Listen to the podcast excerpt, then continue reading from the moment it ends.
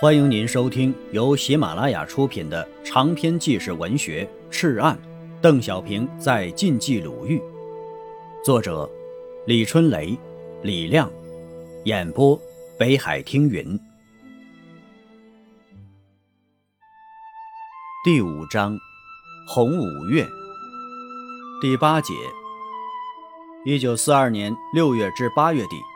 全边区自上而下展开了全面的反维持、反汉奸斗争，对在五月大扫荡中积极示敌的首恶分子进行坚决清理，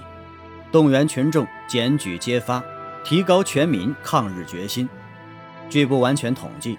全边区共逮捕、枪决各类汉奸、维持分子三千两百八十九人。涉县抗日县长郝立生的父亲郝敬禄。是索普镇的一户地主。日军逼近时，他出面组织周围二十三村乡绅成立了西乡维持会，手持太阳旗迎接日军，并给日军送粮、送款、送山货。日军退出后，县司法科逮捕了郝敬禄，如何处理？与郝商量，郝说：“枪毙。”公审那一天呢，抗日县长郝立生发表了激昂的讲话。宣判了父亲的死刑，不仅杀维持，而且杀奸细。邯郸、长治、左权、沁县五乡日军派出大量的男女汉奸，混入根据地，刺探夏粮收藏地点及军事情报。其中有一些小汉奸、女汉奸，活动方式各种各样，有的化妆成难民，沿途讨饭刺探；有的化妆成木工或者打短工。以找活路为由，身带毒药，一旦进入我党政机关，就寻机向水缸及饭锅内投毒。最可恨的是一个小汉奸，才十六岁，精精明明的叫王如松，他装扮成了一个乞丐，围绕着幺二九师司令部，企图暗杀刘邓，被发现时开枪打死了两名八路军警卫。这个少年中毒太深。枪毙他时还大声叫喊，誓言要铲除共匪，实现王道乐土。后来查明，他是六川挺身队里最小的队员，长春人，受过八年的日式教育。轰轰烈烈的反汉奸、反维持斗争之后，运动的主潮转向反贪污、反贪派，发动广大平民中农开大会，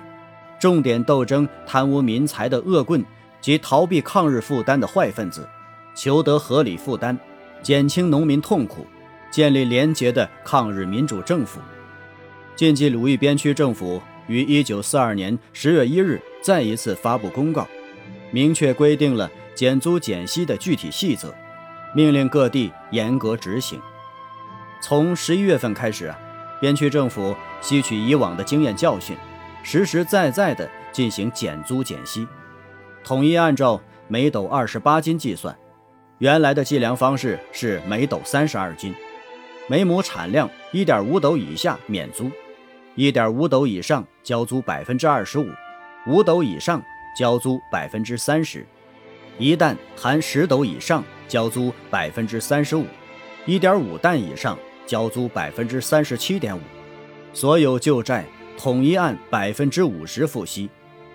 王浦村。于十二月一日召开大会，登记债务，共有债户一百二十家，债主十一家，借款大洋两千两百三十三点三元，钱一千五百一十八吊。三日，农会干部与债主讲法令、讲道理，债主当场拿出契约十八张，与十八家债户结清，款二百九十元，剩余的经反复斗争，全部清退。一九四三年元月十七日，抗日政府在景店镇召开万人清债大会，斗争涉县头号地主任巨武，当时已经外逃。周围四五十里、一百多个村庄的农民都来参加了，到会者一点一万人，仅更乐村就达两千多人。他们列着队伍，打着“更乐村饥荒大队”的旗帜，喊着口号，开进了会场。上午十时，四声礼炮响过，全场渐渐平静。县农会主席王孟洲宣布：“今天是全县群众向大地主任巨武清债大会，由幺二九师和县政府给穷人们撑腰，大胆揭发任巨武盘剥农民的滔天罪行。全场掌声如林，吼声如雷，当场痛诉出二十多件血泪事实。在强烈的呼吁声中，大地主的两个儿子被揪上了台，不得不承认逼债绑人、奸污妇女、破坏减租、偷送文约等罪行事实。会上，把任巨武家里存放着的全部租债账簿和文约拿到了主席台上，进行清理。并要求在旧历年前全部清完。这次大会后，涉县减租清债运动全面深入。一九四二年冬天，全县开展大小斗争一千零八十次，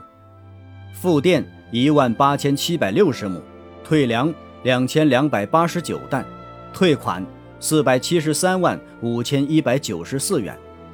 除歙县外呀。晋冀鲁豫边区政府选择武乡、武安、邢台三县为试点县，全面深入进行减租清债运动。武安县仅在六七月间就连续召开大型斗争会三十多次，先后斗垮了管陶川、张良京、长社川严有朋、门道川赵德厚等大地主。仅西郊、庙庄、南坡、南庄四个村。就减息二点七万块大洋，此轮运动，全边区枪毙八百二十九人，关押处罚两千一百余人。亲爱的听友，本集播讲完毕，感谢您的收听。